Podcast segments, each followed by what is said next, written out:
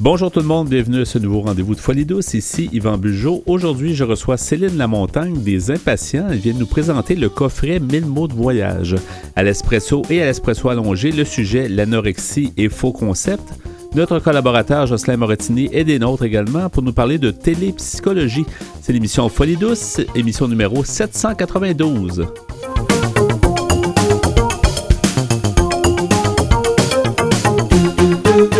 Vous êtes branché sur Folie douce.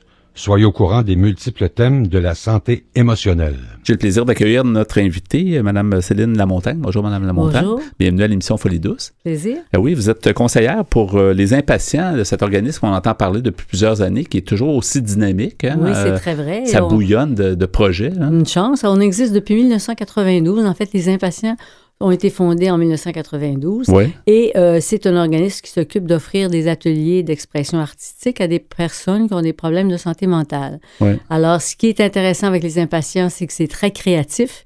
Il y a des ateliers en art visuel, il y a des ateliers en bande dessinée, il y a des ateliers de musique qui sont offerts à des personnes qui souffrent de problèmes de santé mentale, qui sont référées euh, par leur médecin, leur psychologue, leur travailleur social ou, ou autre personne.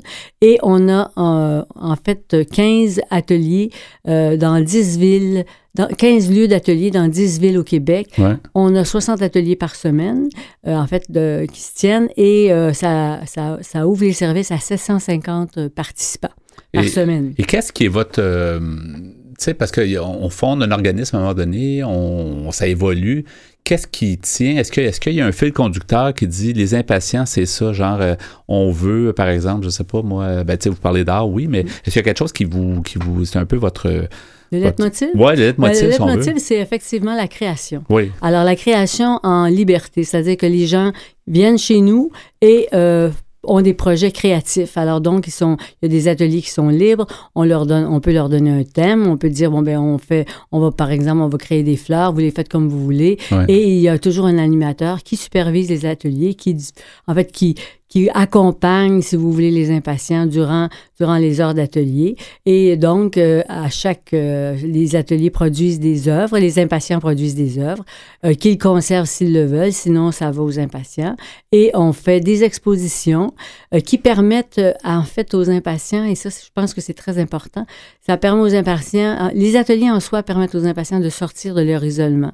Ça leur permet aussi de côtoyer d'autres personnes, d'échanger avec eux autres. Et quand on fait expositions puis on expose leurs œuvres, ben c'est c'est bon parce que euh, les impatients invitent des amis, invitent la famille. C'est une bonne façon de, de, de parler avec d'autres, de montrer ce qu'on a fait. On est fiers.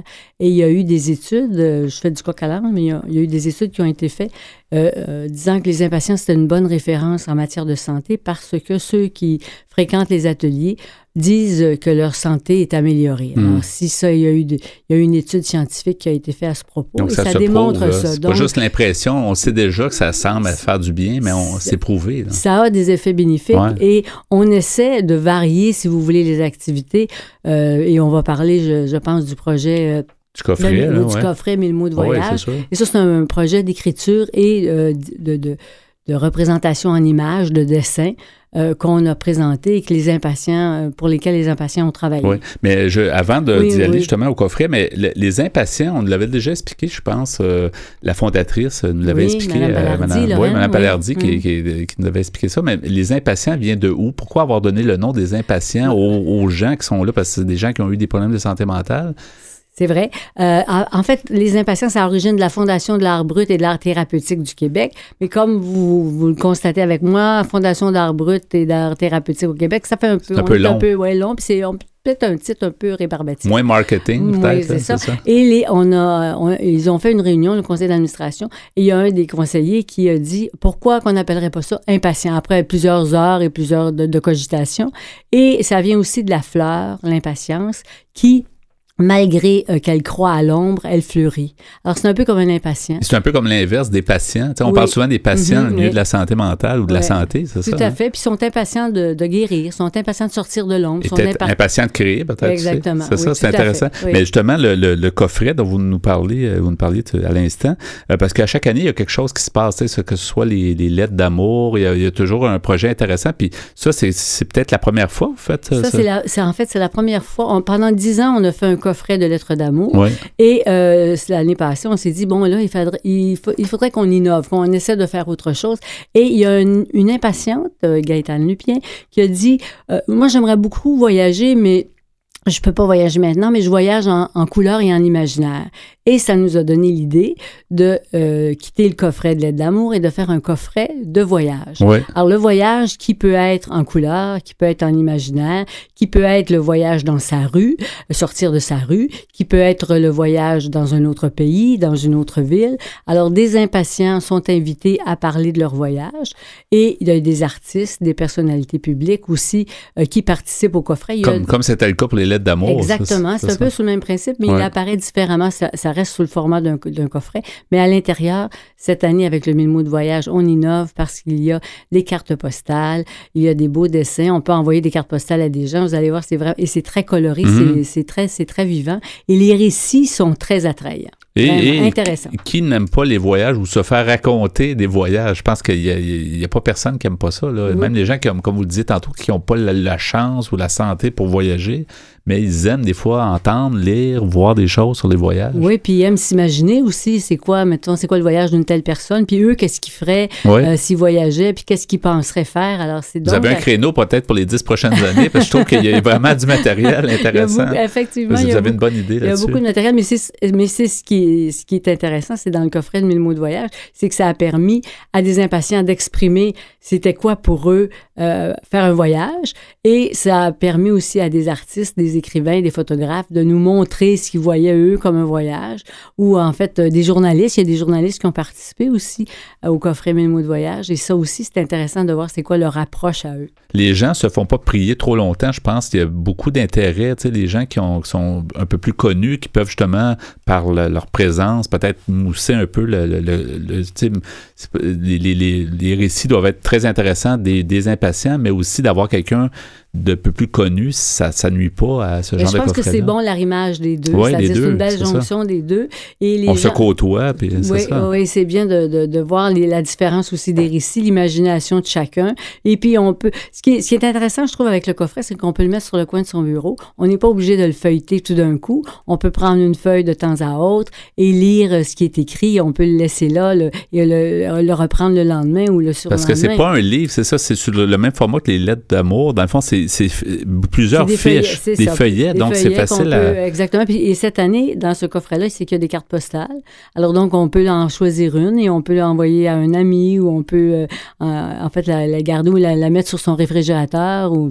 Alors, c'est ça qui est intéressant. Dans, dans le, dans, les- dans le, le- en fait, le financement des impatients, je pense que ça compte beaucoup aussi, ce genre de projet-là, parce que, à quelque part, on parle souvent d'argent, tu sais, dans n'importe quelle organisation, mais en santé mentale, particulièrement, qui est le parent pauvre de la santé, on a besoin d'argent, puis pour que l'organisme fonctionne bien, je pense que c'est un apport, ça. Oui, là. vous avez bien raison, parce que la santé mentale, c'est sujet tabou. Donc, euh, souvent, c'est difficile d'avoir des sous. Aux impatients, on fait différentes sortes d'activités bénéfices. Le, le, le, la- le coffret en est une. Et avec tous les profits qu'on fait avec la vente du coffret, qui est en librairie.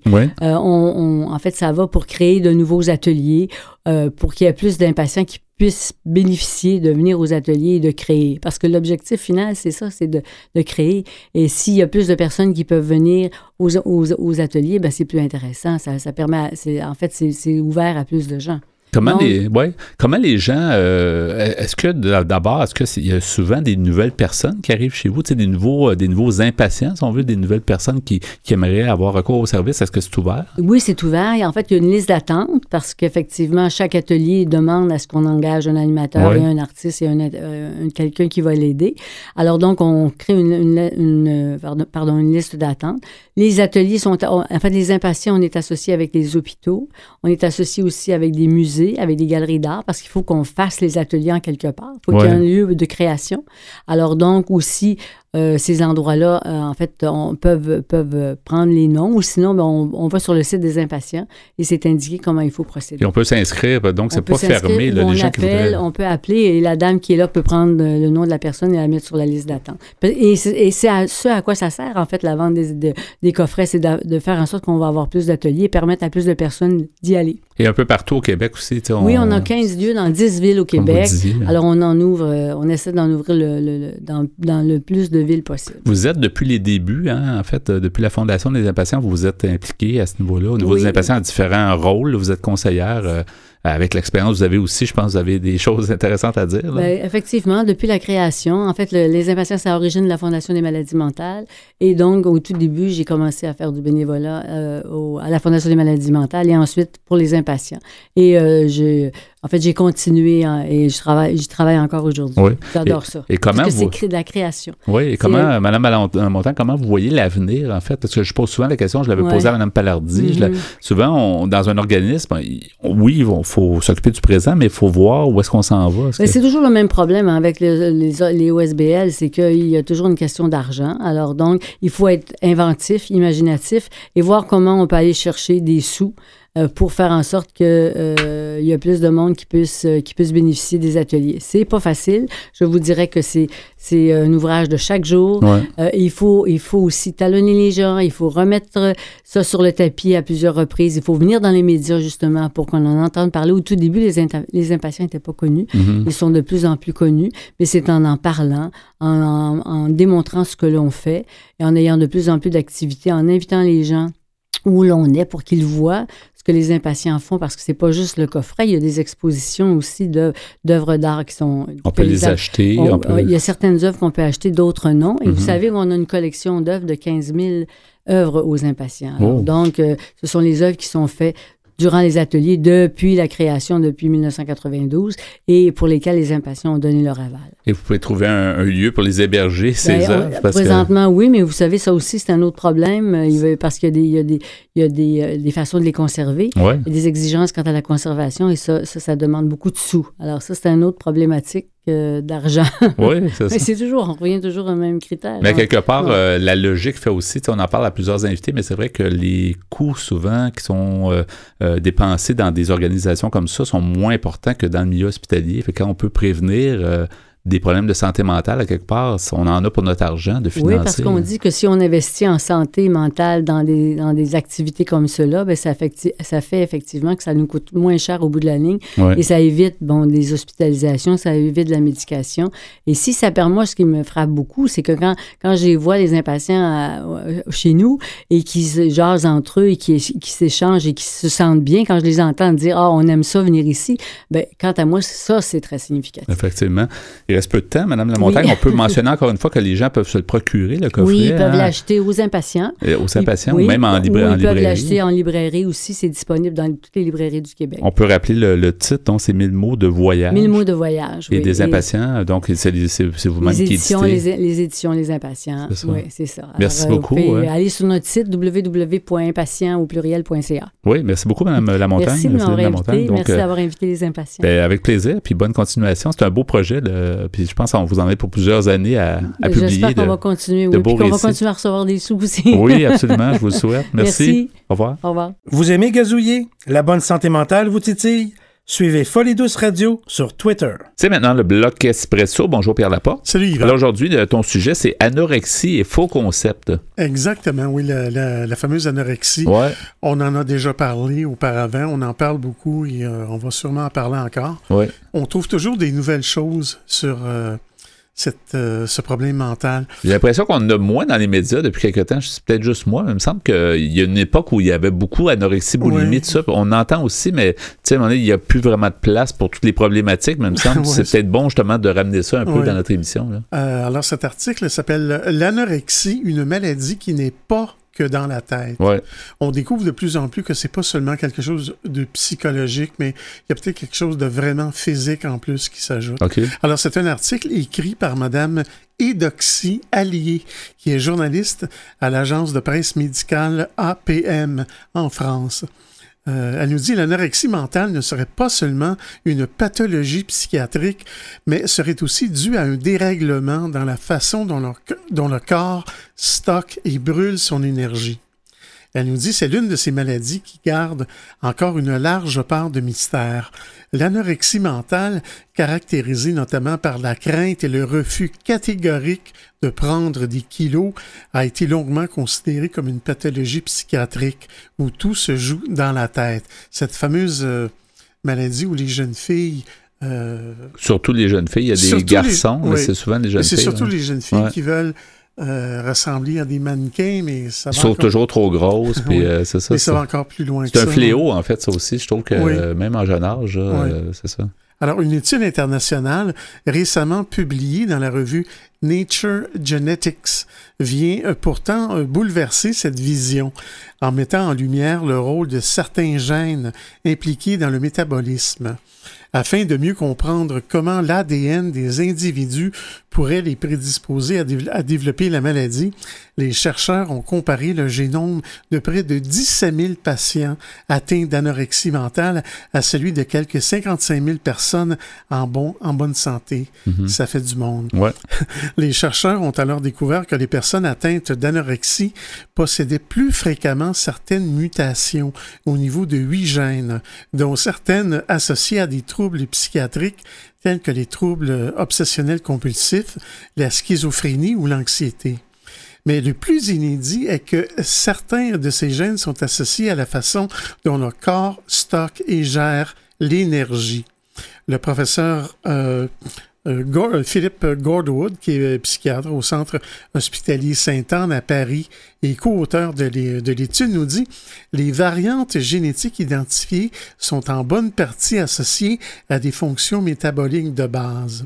Ainsi, les personnes anorexiques posséderaient un métabolisme qui les rendrait moins susceptibles au diabète de type 2 ou à l'obésité et plus enclines à l'activité physique. La manière dont le corps gère ses stocks d'énergie pourrait donc être impliquée dans le développement et le maintien de l'anorexie. C'est encore euh, ce qu'on dit souvent, la santé mentale ou physique, c'est toujours un tout dans le fond. On peut pas voir ça comme en vase clos. C'est un peu ça que même sur l'anorexie, c'est un peu la même chose. ça me fait penser à, l'alcoolisme. Il y a des gens qui sont plus euh, enclins ouais. tomber. Génétiquement ou euh, à cause de leurs euh, ancêtres, leurs parents, peu importe. Une découverte de taille qui permet d'ores et déjà d'étayer des hypothèses sur la manière dont la maladie débute. Euh, le professeur Gorwood nous dit L'anorexie se déclenche très souvent à la suite d'un régime restrictif volontaire. Il est possible que suite à cette privation, le corps déclenche un mécanisme morbide dû à une certaine génétique. Ce même mécanisme pourrait entretenir la maladie. Euh, le professeur Pierre Deschlotte, qui est psychiatre et chercheur, nous dit l'anorexie va avoir tendance à s'auto-alimenter. Il nous dit le trouble physique nourrit le trouble psychiatrique et inversement. C'est un cercle vicieux. Outre la perspective de nombreux traitements, c'est toute la façon d'aborder la maladie qui peut être repensée. Et euh, le professeur Cynthia Bolek, qui est psychiatre à l'Université de Caroline du Nord aux États-Unis, nous dit ça, cela fait des années que, notre, euh, que les patients nous disent que ce n'est pas seulement psychologique et notre étude le montre. Elle poursuit en disant cette étude nous permet d'envisager l'anorexie non seulement comme un trouble psychiatrique, mais aussi physique. Euh, elle peut aussi euh, rassurer les patients sur la réalité corporelle de leurs troubles et surtout les déculpabiliser. Le professeur Howard Steiger, euh, qui est psychiatre à l'Institut Douglas à l'Université McGill, lui aussi dit l'un des aspects clés de l'anorexie mentale est la honte que ressentent les patients et leur entourage on peut désormais leur expliquer que ce n'est pas leur faute. On ne devient pas anorexique parce qu'on est faible, mais parce que des événements de la vie ont déclenché des ressorts génétiques. Attention toutefois à ne pas sombrer dans le fatalisme.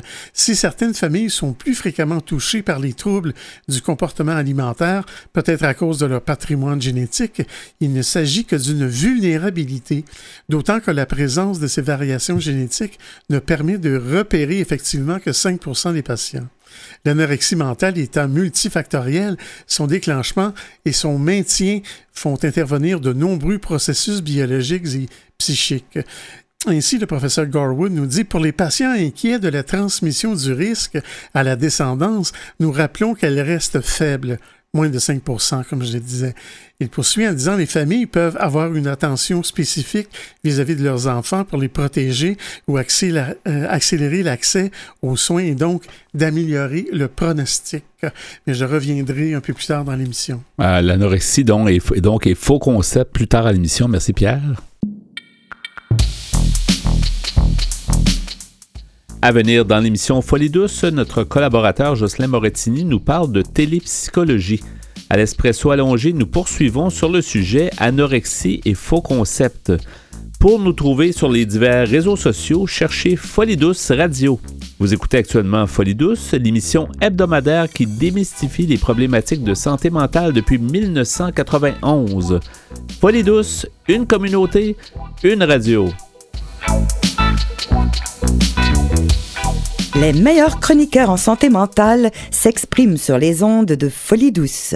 Écoutons-les. C'est avec joie que j'accueille à nouveau notre collaborateur Jocelyn Morettini. Bonjour Jocelyn. Bonjour Yvan. Bonjour. Alors aujourd'hui, tu vas nous parler de télépsychologie. Absolument. Ça, on veut tout savoir. le, titre nous, nous déjà nous, nous intéresse. de quoi il s'agit? En fait, la télépsychologie, euh, souvent, on va penser à de la visioconférence. Euh, les gens vont penser à Skype ou euh, tous les appareils de communication avec euh, un écran, donc l'image et le son.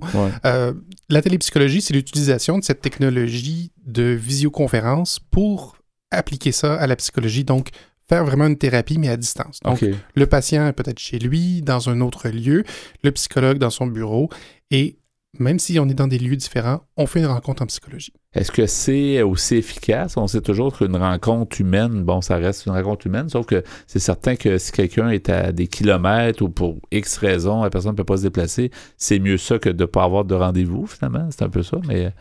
C'est, tout ça, c'est des, bons points. Euh, au début, on, croyait justement que ça allait peut-être être très néfaste ou que ça allait peut-être justement diminuer la qualité du rapport. Puis finalement, il y a eu des études en psychologie pour mm. dire on accepte ou pas une pratique, on doit faire de la recherche. Et l'alliance thérapeutique, c'est la même. Euh, l'efficacité thérapeutique, c'est la même. Donc, il n'y a pas de. On n'est pas à risque que ça prenne plus de temps, qu'on ait moins de succès en thérapie en utilisant la télépsychologie. Donc, euh, c'est de plus en plus accepté. Par contre, ça doit se faire dans un certain décorum, avec certaines lois. Il y a plusieurs lois qui entourent ça, et ça, c'est un grand défi, justement, de, euh, la télépsychologie, puis il faut le comprendre, ce, défi légal. Mais euh, on va l'utiliser pour toutes les formes de psychologie, pas nécessairement pour tous les thèmes. par exemple, on peut facilement traiter un trouble de stress post-traumatique, une dépression, de l'anxiété, un trouble de personnalité. Mais euh, on peut même traiter des fois des troubles cognitifs. Par contre, on ne pourrait pas faire une évaluation neuropsychologique à travers la télépsychologie. Parce que quand on fait l'évaluation neuropsychologique, on a besoin de manipuler du matériel, des fois des objets en trois dimensions. Euh, donc, on ne peut pas tout reposer sur l'écran et là, ça devient une problématique. Donc, il y a des pour et il y a des contre hein, quand on fait de la télépsychologie. Euh, au début, on avait très peur que le manque de stimuli, de détails crée cette distance-là. Les gens s'y habituent très rapidement à l'intérieur de quelques minutes. Euh, par contre, moi, comme psychologue, je, le pratique régulièrement mais euh, je perds de l'information euh, visuelle sur le corps. Hein. Par exemple, est-ce que le, patient tape du pied? Mhm. Est-ce qu'il devient tendu? Euh, il est plus haut ou plus bas sur sa chaise? Qu'est-ce qu'il fait avec ses mains?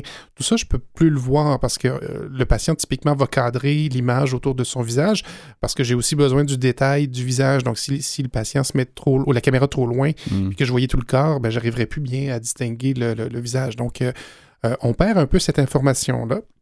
Donc, il y a une partie du langage corporel qui est un peu manquante. Mhm. Euh, c'est pas la fin du monde, mais ça fait partie des, euh, des limitations qui existent pour l'instant.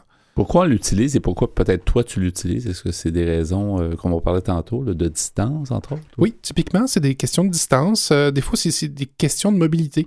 Euh, on peut avoir, par exemple, imaginons avec un patient, un patient agoraphobe qui reste pris chez lui, il n'est pas capable de sortir, mais on pourrait commencer d'abord par des rencontres à distance. on peut imaginer des gens qui sont simplement dans les régions, qui sont loin. Et ils n'ont pas accès donc à de la psychologie ou encore ils n'ont pas accès à un psychologue qui a une spécialité. Donc moi, des fois, je vois des patients d'un peu partout dans le Québec euh, euh, parce que j'ai des spécialités, entre autres en, douleur chronique, par exemple, et ce qui n'est pas nécessairement une majeure pour bien des psychologues. Mhm. Donc, euh, le psychologue qui est dans la région a probablement bien des compétences, mais on ne peut pas être compétent dans tout. Et du coup, pour avoir un spécialiste dans telle ou telle discipline de la psychologie, tel, tel thème, on va pouvoir avoir accès à de l'information comme ça. OK. Et en général, est-ce que ça dure longtemps? Est-ce que faut, tu dois limiter les, les, sessions? Parce que peut-être que justement, le côté technologique, c'est beau, mais à quelque part, il y a, peut-être une fatigue, il y a peut-être un, une distraction, je ne sais pas. C'est un très bon point. Euh, pour le patient, typiquement, non. on fait des rencontres de 50 minutes, une heure comme auparavant. Pour le psychologue, euh, moi d'expérience, c'est un peu plus fatigant. Donc, euh, si je peux faire quatre patients en, ah. bureau, face à face, ça va me donner un, un montant de fatigue X, euh, mais si je le fais les mêmes quatre en télépsychologie, c'est plus fatigant pour moi. Ça demande plus de concentration parce que justement, je peux pas m'appuyer sur autant de, détails. Euh, les micros, des fois, peuvent envoyer de l'information qui est un peu qui a une distorsion dedans. Qui, même si c'est pas beaucoup, ça va nous amener à devoir se concentrer un peu plus. Tu peux se penser, est-ce que c'est la voix qui a, un certain quelque chose ou c'est juste le, micro qui c'est ça? La, voix dit beaucoup aussi. Si la personne ressent des choses, ben, peut-être ça va jouer sur sa voix. Euh, oui, euh, pour l'instant, les distorsions sont plutôt négligeables. Ce qui peut arriver par contre, c'est que euh, pendant 2-3 secondes, l'image tombe ah ou elle fige. Alors, heureusement, on, utilise des programmes justement spécifiques. On ne peut pas utiliser Skype, par exemple, pour faire ce genre de, de thérapie-là. mais la capacité, des fois, juste de perdre 2-3 secondes d'image, ça va changer quelque chose. Ça va changer quelque chose aussi, des fois, dans le rythme de la rencontre. Euh, on perd 10 secondes, puis là, pour de vrai, pendant 10 secondes, il n'y a ni, son, ni image. Ben là, on doit attendre et recommencer peut-être un moment où quelqu'un disait quelque chose de sensible dans sa vie. Et là, il faut reprendre la conversation. Donc, il y a des inconvénients, c'est pas parfait. Euh, ça n'affecte pas significativement le résultat. Par contre, euh, ça peut des fois créer un petit inconvénient, donc un peu plus de fatigue, particulièrement, je trouve, pour le psychologue, parce que lui, il va peut-être s'enfiler ce genre de rencontre-là une après l'autre, contrairement au patient. Euh, le patient lui-même, euh, dans les effets qui ont été démontrés, là, euh, même si c'est la même réussite clinique, ce qui a été vu dans, dans, certaines études, c'est que le taux de d'attrition, c'est-à-dire le nombre de patients qui décident qu'ils ne continuent pas leur thérapie en télépsychologie, il y en a plus qui arrêtent au début. Mm. Donc, euh, s'ils sont déjà euh, limite, je suis pas sûr si je veux faire de la psychologie, à ce moment-là, ils vont peut-être être un petit peu plus tentés d'arrêter plus tôt. OK. Peut-être que le côté, des fois, technologique les, agace. Je sais pas, il y a peut-être des gens qui veulent justement avoir. Mais c'est assez simple. ils s'installent. Puis il y a des consignes assez simples de dire ben, il doit pas y avoir des gens alentour. Euh, les gens doivent être seuls. Ça reste une consultation aussi euh, privée, euh, quelque part. Tout à fait. Puis ça, c'est un très bon point. Donc, des fois, les gens sont euh, technophobes, hein, un, peu, un, peu la crainte de la technologie. Euh, étonnamment, euh, il y a des gens, des fois, de très âgés qui vont l'utiliser sans problème. mais oui, des fois, s'ils ont le choix, ils vont préférer se déplacer. J'ai des patients qui ont décidé de faire des 2-3 heures de route pour venir faire une rencontre d'une heure et repartir 2-3 heures.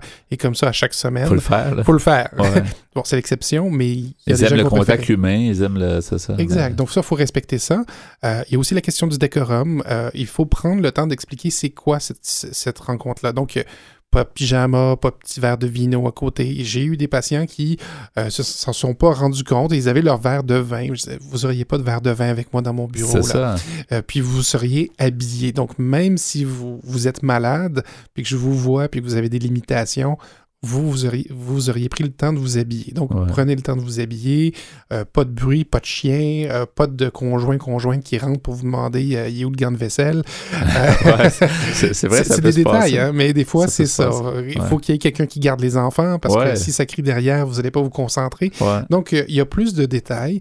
Euh, il y a des détails légaux aussi euh, pour le psychologue. Il faut s'assurer d'avoir euh, une confidentialité de la communication électronique. Donc, on utilise certains programmes. Donc, c'est pour ça que tu disais, c'est pas des programmes grand public, c'est des programmes spécifiques où il y a une sécurité peut-être plus accrue. Typiquement, oui.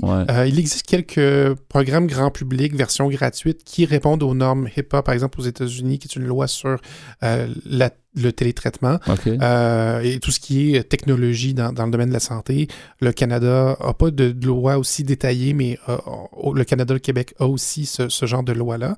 Euh, par contre, c'est nouveau et on a une grande problématique, c'est au niveau légal. Est-ce que le patient vient dans le bureau du psychologue ou est-ce que c'est le psychologue qui se déplace dans le, lieu, domicile, le, domicile, le lieu, du, patient.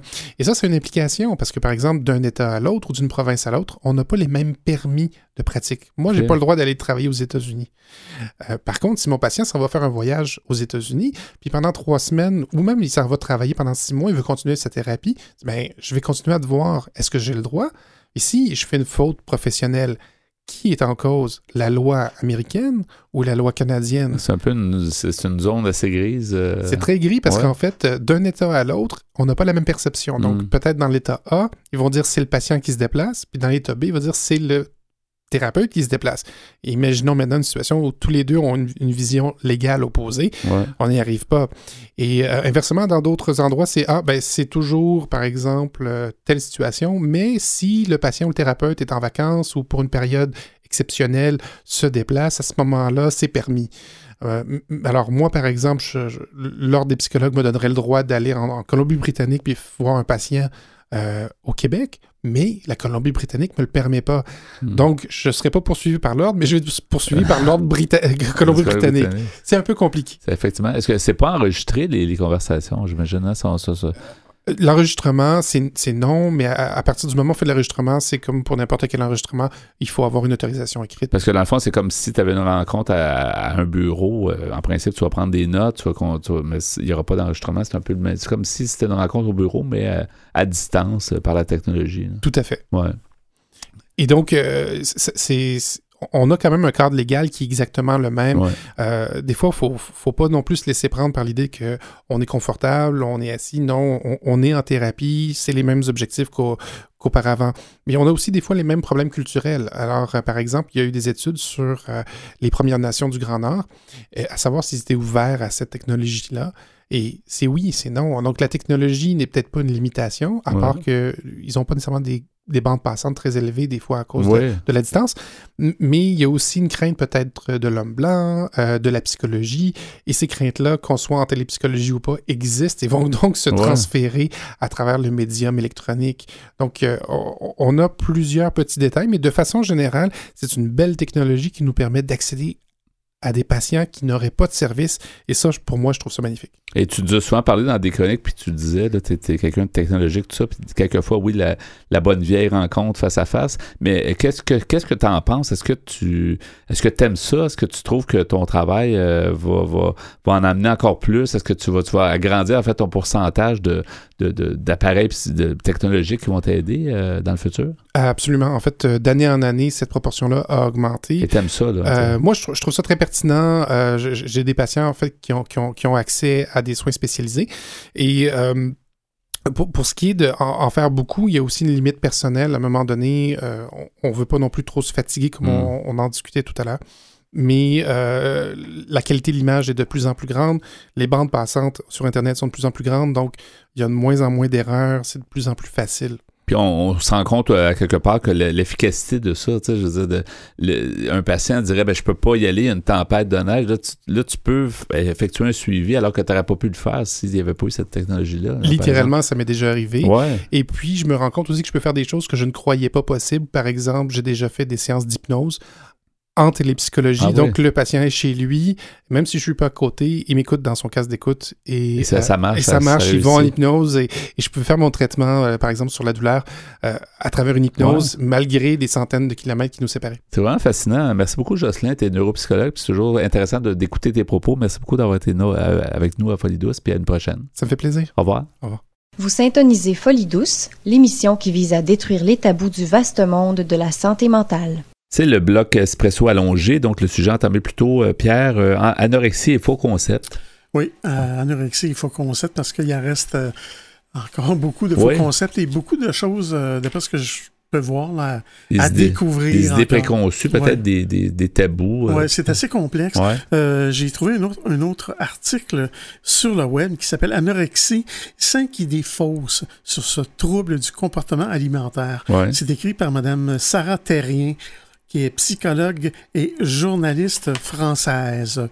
Elle nous dit l'anorexie mentale est un trouble du comportement alimentaire relativement rare, mais aux lourdes conséquences. Aujourd'hui encore, les patients doivent faire face à de nombreux faux concepts. Alors ici, elle nous en apporte cinq. Alors, euh, j'aimerais jouer avec toi. On va faire un quiz si tu veux bien. Pour vrai? Oui, oui. Ben, OK. je vais te lire cinq. Est-ce un prêt gagné? Euh, ben, je, juste le. mon, admiration. juste l'admiration. On va essayer. Alors, je vais te lire cinq énoncés. Et toi, tu me dis si c'est vrai ou si c'est faux. OK. Tu vas nous donner la bonne réponse. OK. Alors, mais j'ai pas de buzzer avec non, moi. Non, non, c'est ça. On va y aller euh, soft, là, de façon. Hein. Premier énoncé, il existe un seul type d'anorexie. Ben, je dirais c'est faux. C'est faux, exactement, oui. Dans un rapport sur l'anorexie mentale, la haute autorité de santé en France explique qu'il existe deux formes d'anorexie. L'anorexie mentale restrictive, où le malade développe des conduites de forte restriction alimentaire et l'anorexie mentale avec crise de boulimie qui se traduisent par des vomissements volontaires, l'utilisation de laxatifs à outrance ou encore l'hyperactivité physique. La personne atteinte d'anorexie peut être sujette aux deux formes de la maladie en passant d'une forme à l'autre. Deuxième énoncé, l'anorexie touche uniquement les femmes. Je dirais que non. C'est faux. Parce qu'il y a un peu d'hommes aussi, en moins grande quantité, mais je pense. On en a parlé un peu tantôt. C'est ça. Oui, c'est faux. Ce trouble du comportement alimentaire affecte majoritairement les femmes. Mais les hommes peuvent également être malades. L'anorexie mentale touche un garçon pour dix filles. Les causes sont différentes selon le sexe. De ce fait, le trouble alimentaire est plus difficile à détecter chez les hommes. Souvent, le sujet masculin ne veut pas prendre du poids, non pas pour être mince, mais pour se muscler. Il pratique beaucoup d'activités sportives et continue à manger, mais de manière restrictive. Comme une femme atteinte d'anorexie, il est atteint de dysmorphophobie. Et ce long mot veut dire qu'il est obnubilé par son corps qu'il ne trouve pas assez musclé. Troisième énoncé. Seuls les jeunes peuvent être anorexiques. Ça, c'est une bonne question. Euh, je ne sais pas, je vais dire non. C'est faux. C'est faux. Tu as hein. raison, oui. L'anorexie mentale survient généralement chez les adolescents pré- ou post-pubères. Entre 60 et 70% euh, des patients ont moins de 25 ans. Les adultes et personnes âgées peuvent être atteints. Il est courant qu'en fin de vie, les seniors refusent de s'alimenter. Ce trouble alimentaire peut conduire à une dépression, un syndrome de repli ou un état délirant. C'est vrai qu'on entend rarement ça. C'est pour ça qu'on a tendance peut-être à dire euh, que c'est juste pour les jeunes ou en tout cas certaines personnes plus ben, jeunes. On sait maintenant que c'est faux. Oui, c'est faux. Quatrième énoncé, l'anorexie peut entraîner une absence de règles. Je dirais que oui. C'est vrai, oui. Ouais, c'est vrai. Pour euh, diagnostiquer une anorexie, les médecins essaient de repérer les 3 A, ce qu'on appelle les 3 A, restrictions alimentaires parfois justifiées par une perte d'appétit. Euh, euh, A pour amaigrissement et aménorrhée. Donc, euh, en fait, le premier, le premier A, c'était pour l'appétit. Alors, le dernier A, l'aménorrhée, c'est l'absence de règles depuis au moins trois mois est l'un des trois principaux symptômes qui traduit un trouble du comportement alimentaire chez une femme. À quoi est-elle due? Les personnes anorexiques sont sous-alimentées et donc carencées. Plusieurs hormones sont produites et libérées grâce aux nutriments, c'est-à-dire à travers les protéines et les vitamines. Souvent, la minorité est passée inaperçue car les patientes prennent la pilule qui leur donne de fausses règles. Et dernier énoncé, on guérit de l'anorexie mentale. Hmm. Moi, je dirais qu'on guérit pas parce que. En tout cas, je dirais non. Je dirais non? Ben, c'est vrai. c'est vrai qu'on guérit? Oui, oui. Euh, on a dit la phase anorexique dure en moyenne entre 1 et 3 ans et peut aller jusqu'à 5 ans. Selon l'INSERM, c'est-à-dire l'Institut national de la santé et de la recherche médicale en France, après 5 ans d'évolution, deux tiers des cas sont guéris. La moitié des personnes soignées pour anorexie mentale dès l'adolescence retrouvent le chemin de la guérison.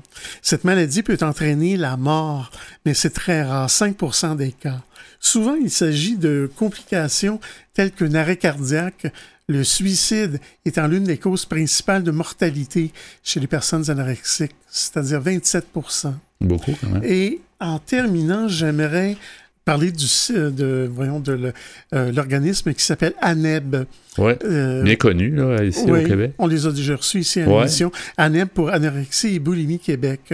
Euh, c'est un organisme dont la mission est de garantir une aide immédiate, spécialisée et gratuite aux personnes atteintes d'un trouble du comportement alimentaire et à leurs proches depuis maintenant 30 ans.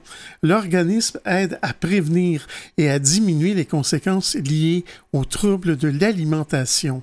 Ils ont une ligne d'écoute, c'est le 1 800 630 0907 et euh, on peut les rejoindre aussi au 514 630 0907. Ils sont situés à Pointe-Claire.